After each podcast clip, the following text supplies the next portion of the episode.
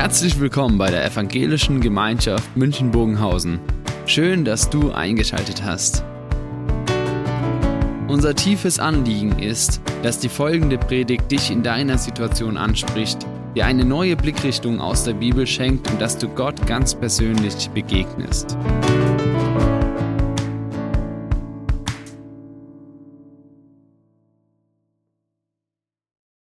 Frage. Was hat Donald Trump Helene Fischer, die AfD und FC Bayern München mit Jesus gemeinsam.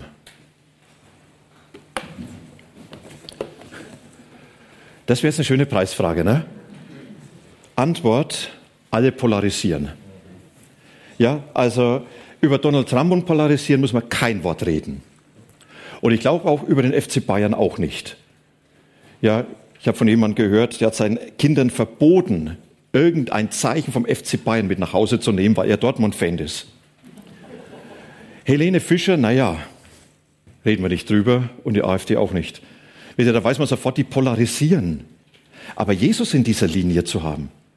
Ja, Jesus, er polarisiert. Polarisiert er wirklich? Polarisieren heißt ja nichts anderes, Gegensätze zu schaffen, damit dann auch Überzeugungen einander entgegenstehen, die einfach nicht harmonisiert werden können. Jesus polarisiert. Ich gehe noch eine Frage weiter. Wollte er das eigentlich? Oder ist er vielleicht doch eher derjenige, wie man ihn manchmal auf Bildern sieht? Dieses Jesusbild, vielleicht kennt ihr das alle, ja? Lange braune Haare, perfekt gezogener Mittelscheitel und einen Blick, ja, dass man sagt, diesem Mann würde ich alleine in dunkelster Nacht vertrauen, auch wenn er ein Messer in der Hand hätte. Ja, dieses Liebliche, ja, man hat ihn da so, so süßlich fast schon gemacht.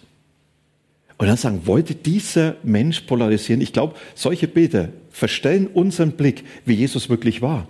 Ja, Jesus wollte polarisieren. Und ich lese euch mal zwei Texte vor, die durchaus Zumutung sein können. Da sagt Jesus, ihr sollt nicht meinen, dass ich gekommen bin, den Frieden zu bringen auf die Erde. Noch nicht den Text äh, ihr sollt nicht meinen, dass ich gekommen bin, Frieden zu bringen auf die Erde. Ich bin nicht gekommen, Frieden zu bringen, sondern das Schwert.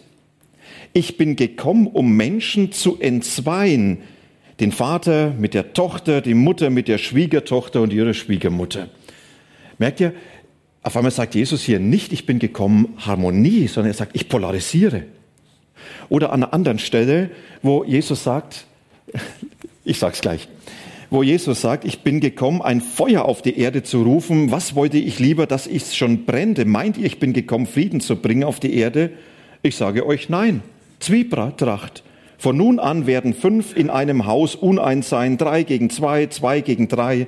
Es wird der Vater gegen den Sohn sein, der Sohn gegen den Vater, die Mutter gegen die Tochter, die Tochter gegen die Mutter, die Schwiegermutter gegen die Schwiegertochter, die Schwiegertochter gegen die Schwiegermutter und so mehr. Ich weiß nicht, kennt ihr diese Texte? Die nimmt man in der Regel auf die Seite, weil man sagt, ne, also so ist Jesus garantiert nicht. Man hat ja seine Vorstellung. Er hat auch seine Jünger sehr provoziert. Nach der Speisung der 5000, als die Menschen gekommen sind, als er sie so provoziert hat und sagt, nur wer von meinem Fleisch isst, meinem Blut trinkt, der hat ewiges Leben. Und die Menschen haben gesagt, das ist doch, ist doch völlig verrückt. Es kann doch keiner mehr anhören, was der erzählt. Und da sind nicht nur die Menschen gegangen, sondern diese große Gruppe, die um Jesus war. Sie haben gesagt, jetzt hat er den Bogen völlig überspannt und er geht und dann schaut er seine Jünger an und dann sagt er nicht, jetzt bitte bleibt bei mir, ich habe vielleicht ein bisschen zu scharf geredet. Sondern Jesus sagt, wollt ihr auch gehen? Ich stelle es euch frei. Ihr müsst nicht bei mir bleiben. Und Petrus, der dann antwortet, ja, wohin sollen wir gehen? Du hast doch die Worte ewigen Lebens. Versteht ihr? Ja, Jesus, er polarisiert. Die Frage, findet ihr es gut? Ganz ehrlich, ich finde es problematisch. Und je harmoniebedürftiger ein Mensch ist, desto schwieriger wird er das finden. Und mit dieser Überzeugung hat er in unserer Zeit, in unserer Gesellschaft heute sowieso ganz schweren Stand. In der Postmoderne und in der Nachpostmoderne, in der wir uns befinden, hat man sich doch verabschiedet von Aussagen sowohl äh, von entweder oder. Da hat man sich doch verabschiedet von starren Wahrheiten. Man hat den Relativismus zum Prinzip erklärt und das sowohl als auch. Das ist, was die Welt prägt. Keine starren Wahrheiten mehr, auch nicht in der Religion. Ja, du kannst, du kannst Christ sein und Buddhist. Du kannst glauben und du kannst nicht glauben. Du kannst FC Bayern und FC Dort, äh, äh, wie heißt es, Borussia Dortmund. Ja, du kannst vegan und Fleisch.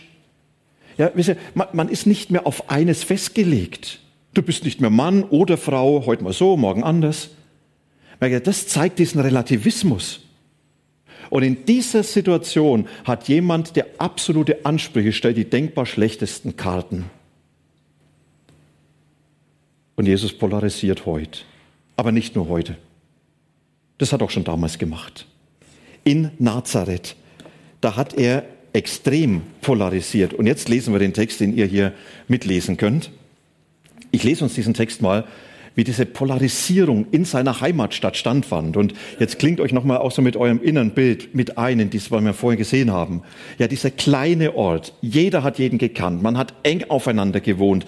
Man wusste, wer der andere ist. Und da heißt es, und Jesus, er ging von dort, also von Kapernaum weg, es ist gerade Großartiges passiert. Er hat die Tochter dieses Synagogenleiters Jairus vom Tod ins Leben zurückgeholt. Und heißt es, und er ging von dort weg und er kam in seine Heimatstadt Nazareth. Seine Jünger begleiteten ihn. Am Sabbat lehrte Jesus in der Synagoge.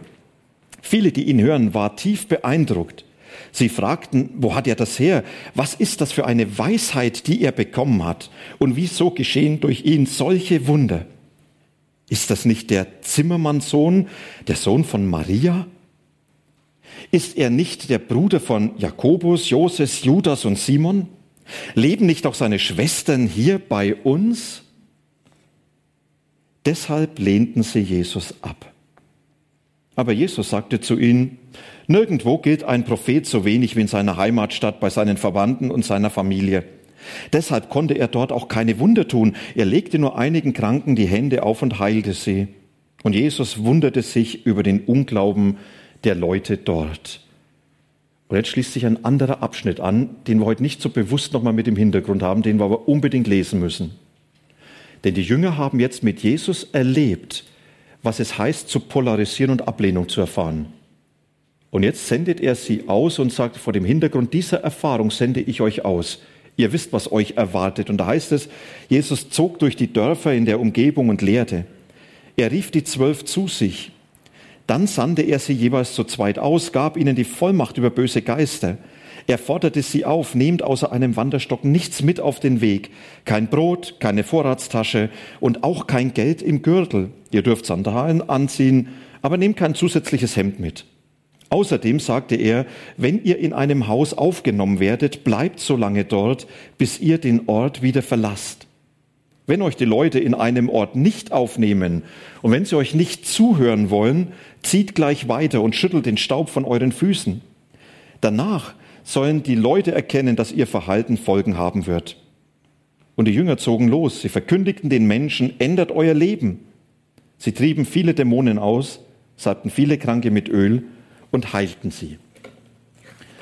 Jesus polarisiert. Zu Hause in Nazareth. Und wisst ihr, diese Polarisierung in Nazareth, die Jesus dort erlebt hat, das ist etwas, was ich zwar betrachten kann und sagen, wie war das damals? Und trotzdem muss ich mich selber dazu verhalten. Weil dieser Herr, der damals nach Nazareth hineingekommen ist, ist der Gott, der mein Lebensdorf betreten will, meinen Ort des Lebens betreten will und sagen, wie verhältst du dich mir gegenüber? Wie die Menschen damals? Wie erlebst du das, diese Polarisierung und wie reagierst du vor allem darauf? Schauen wir doch mal diese beiden Seiten kurz an. Da ist auf der einen Seite Jesus, und so wie Markus das beschreibt, hat er Bedeutung. Er kommt nicht allein in einen Ort. Wisst ihr, das ist ein großer Unterschied. Ob einer alleine kommt oder ob eine große Gruppe Menschen mit ihm kommen. Und es waren nicht nur die zwölf. An anderer Stelle äh, berichtet Markus von 70 und mehr Menschen, von Frauen, die ihn begleitet haben und die einfach in dieser großen Gruppe Jesus in seinen Lehren zuhören, die Schüler von ihm waren und die ihn begleitet haben. Wenn in so einen kleinen Ort so eine Gruppe von Menschen einfällt, dann könnt ihr euch vorstellen, dass das Bedeutung hat. Es ist ungefähr, als wenn 300.000, 400.000 Menschen nach München auf einmal kommen mit einer Person dann ist der Mensch wichtig, dann hat er Bedeutung, dann hat er für Menschen ganz wesentliche Bedeutung bekommen. Und damit kommt Jesus zurück in seinen Heimatort als einer, der eine Gruppe von Menschen mitbekommt und diese Gruppe von Menschen zeigt, dieser Jesus ist kein Einzelgänger, der hat Bedeutung. Und mehr, Jesus, er kommt und etwas ist ihm vorausgegangen. Das sind nämlich die Wunder, die er getan hat, die Worte, die er gesprochen hat, seine Taten, die Menschen erlebt haben. Und dies hat ihn eigentlich das Feld bereitet. Und die Menschen, sie haben gehört von dem, was Jesus getan hat. Natürlich die Auferweckung der Tochter des Jairus von den Toten als einsame Spitze, die nur noch durch seine eigene Auferstehung übertroffen werden kann.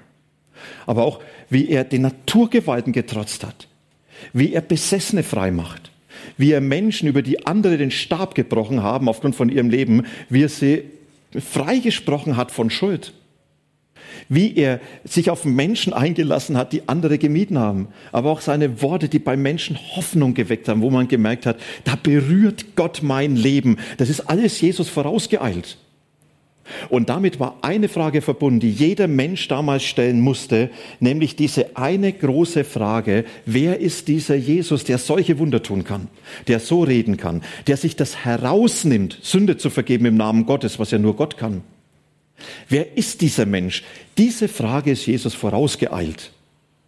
Und wahrscheinlich das Härteste, was ihnen begegnet ist, das ist die Frage von Jesus mit seinem Anspruch auf seine Herrschaft. Jesus, er beansprucht nicht weniger, dass er sagt, in mir ist Gott in Person gegenwärtig und ich erwarte von euch, dass ihr euch zu 100 Prozent auf mich einlasst. Dass ihr euch mir zuwendet dass ich mich nicht an euch anpasse, sondern ihr euch an mich. Denn in mir ist Gott gegenwärtig. Und das war, was die Menschen jetzt erlebten, als Jesus zu ihnen kam, dieser, dieser Anspruch. Und dieser Anspruch wurde belegt durch das, was er getan hat. Und dann waren auf der anderen Seite die Nazarener, die Menschen aus diesem kleinen Ort. Und wisst ihr, das heißt, man kennt sich. Das sind vielleicht Leute in der Synagoge gesessen, die sagen, Jesus, wir haben doch im Kindergarten miteinander Räuber und Gendarm gespielt. Wir haben doch miteinander Lagerfeuer gemacht. Jesus, wir haben doch miteinander in der Synagoge, in der Schule gelernt.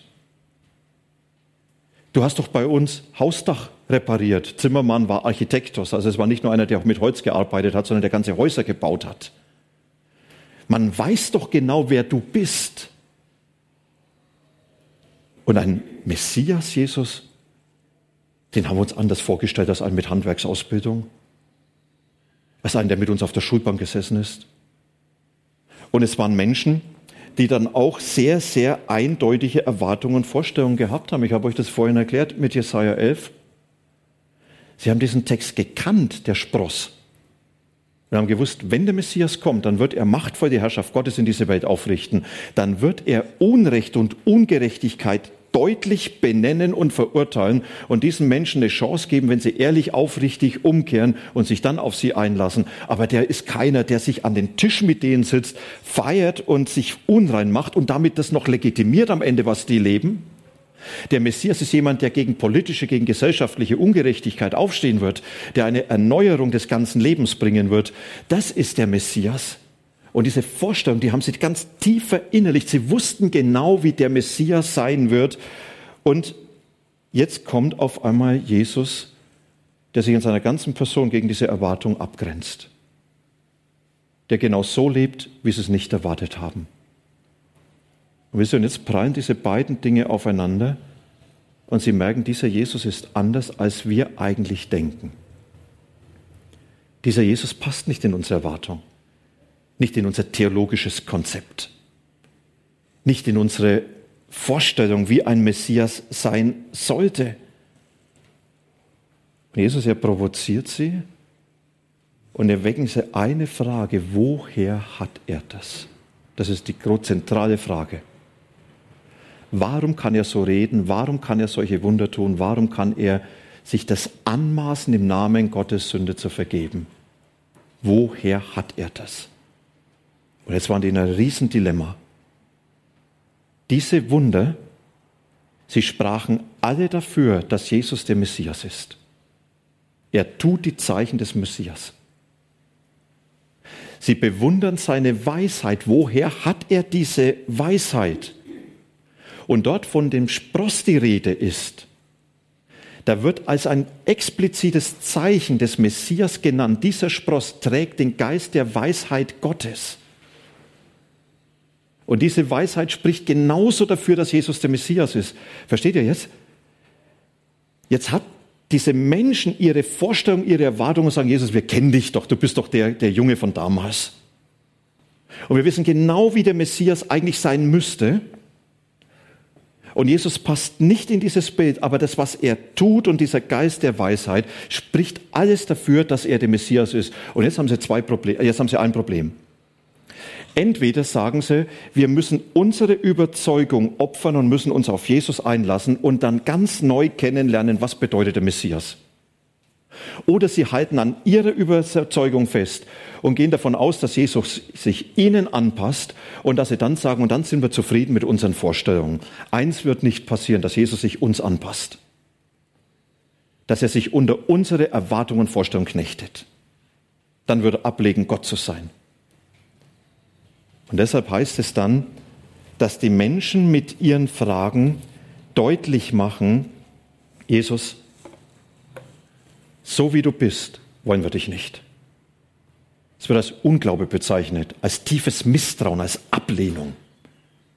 Jesus, so wie du uns hier begegnest, was so ganz anders ist, als ich das haben möchte, meine Vorstellung, meine Erkenntnis, meine Überzeugung, so kannst du nicht sein. So will ich dich nicht. Und die Folge?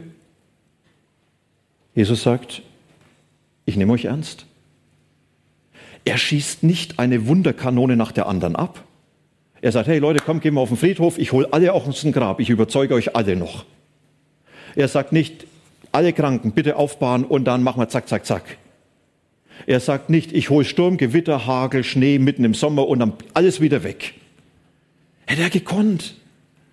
Jesus sagt, nein, ich nehme dich ernst in deiner Haltung. Ich werde dich nie zwingen, an mich zu glauben, dich auf mich einzulassen. Werde ich dich nie zwingen. Du hast das Recht, für mich zu sein oder gegen mich zu sein. Du hast das Recht, mir zu misstrauen oder mir zu vertrauen. Aber du hast auch die Konsequenzen daraus. Wenn du mir vertraust, wirst du erleben, was das bedeutet, diese heilvolle Berührung mit meiner Gegenwart, hineingenommen zu werden in diese Herrschaft, in das, was ich bin, zu verstehen, auf die Spur zu kommen, was dieser großartige Herr ist. Oder wenn du mir misstraust, hast du auch das Recht, deine eigene Überzeugung zu pflegen. Jesus wird mir meine Überzeugung nie zerstören gegen meinen Willen. Dann nimmt er mich ernst. Dann heißt es, er geht weg von diesem Ort und lässt die Menschen zurück, die an ihren Erwartungen und ihren Vorstellungen festhalten. Wisst ihr, was für ein Drama? Das sind Menschen, die an ihren Vorstellungen festhalten und dabei Jesus verlieren. Die in ihren religiösen Überzeugungen gefangen sind und dabei nichts von dem entdecken, was Jesus ist. Das fordert mich selber unheimlich heraus. Und wenn ich die Frage stelle, wie verhalten wir uns dabei? Das ist ja die Frage, die am Anfang stand. Ich entdecke bei mir, bei anderen, aber es ist immer einfacher über andere zu reden als über sich selbst. Ne? Ich entdecke bei mir meine Vorstellung, wie Jesus sein muss. Was er erwarten darf, was er nicht erwarten darf. Und wehe, er ist anders. Dann auf einmal fängt es an, diesen Konflikt wie die Menschen in Nazareth. Und dann ist die Frage, was jetzt? Und dann erlebe ich so diese Situation, wo ich sage, ich tue mich wirklich schwer, wenn mir in Jesus dieser unfassbare und durchaus auch bedrohliche Gott begegnet, den ich nicht verstehen kann. Ein Gott, der es zulässt, dass Menschen belastet werden und der nicht eingreift. Ich tue mich schwer damit. Ich tue mich schwer damit, wenn Gott fordert. Wenn er fordert, opfer doch deinen Lebensplan. Du hast alles geplant, wie du groß rauskommst, wie du gut zurechtkommst, ja, wie du dein Ego pflegen kannst. Und jetzt opfer das doch bitte. Jetzt opfer doch mal deine Überzeugung, die sich so sehr auf deine Vorstellung fixiert sind. Ich tue mich auch schwer damit, dass Gott an manchen Stellen ein Gehorsam und ein Opfer fordert. Er sagt, ja, ich möchte Gehorsam. Ich möchte, dass du mir nachfolgst, dass du lebst, wie ich bin. Ich tue mich auch schwer damit, dass es bei Gott in seinen Geboten und Ordnungen entweder oder gibt und nicht dann diese Verhandlungsmasse zur Verfügung steht. Jesus, so kann man heute doch nicht mehr leben wie damals, so kann man es doch nicht mehr sagen wie. Und er sagt, mein Gebot steht. Du, und jetzt ist die große Gefahr, vielleicht kannst du dich selber irgendwo einklinken. Jetzt ist die große Gefahr, dass es geht wie bei den Menschen damals in Nazareth, die ihre Position hatten und sagen, Jesus, du darfst gern so sein, wie ich mir das vorstelle, und dann glaube ich an dich. Du darfst gern das erwarten, wozu ich bereit bin, dann bin ich mit dir. Du darfst gern in meinem Leben alles tun, wenn es so ist, wie es meine Wirklichkeit ist. Und dann steht Jesus auf der anderen Seite und sagt, nein, ich sag dir, folge du mir nach. Nicht ich dir, sondern du mir. Und du hast dich auf mich einzulassen. Auch wenn es für dich herausfordernd ist, auch wenn es polarisiert auch wenn ich dir fremd bin. Aber du wirst mich dadurch kennenlernen. Wisst ihr, diese ganze Begebenheit stellt mir die Frage, wo muss ich aufbrechen? Wo ich an meinem Standpunkt bin und sage, da bin ich und ich erwarte, dass Jesus sich auf mich zubewegt. Und Jesus sagt, nein, du weißt ganz genau, du musst dich auf mich zubewegen. Und wenn du stehen bleibst, verlierst du mich. Da wirst du nichts von dem entdecken, was ich in dein Leben hineingebe. Es wird am Anfang erzählt und hingewiesen, dass wir Abendmahl feiern. Und ich finde es schön, dass wir das Abendmahl auch vor diesem Hintergrund feiern dürfen. Im Abendmahl hat Jesus seinen Jüngern sich selbst angeboten, mein Leib, mein Blut. Er sagt, das ist das, was ich bin und was ich tue und was ich für dich bedeutet. Das biete ich dir an. 100 Prozent. Er sagt, möchtest du mich haben, so wie ich bin?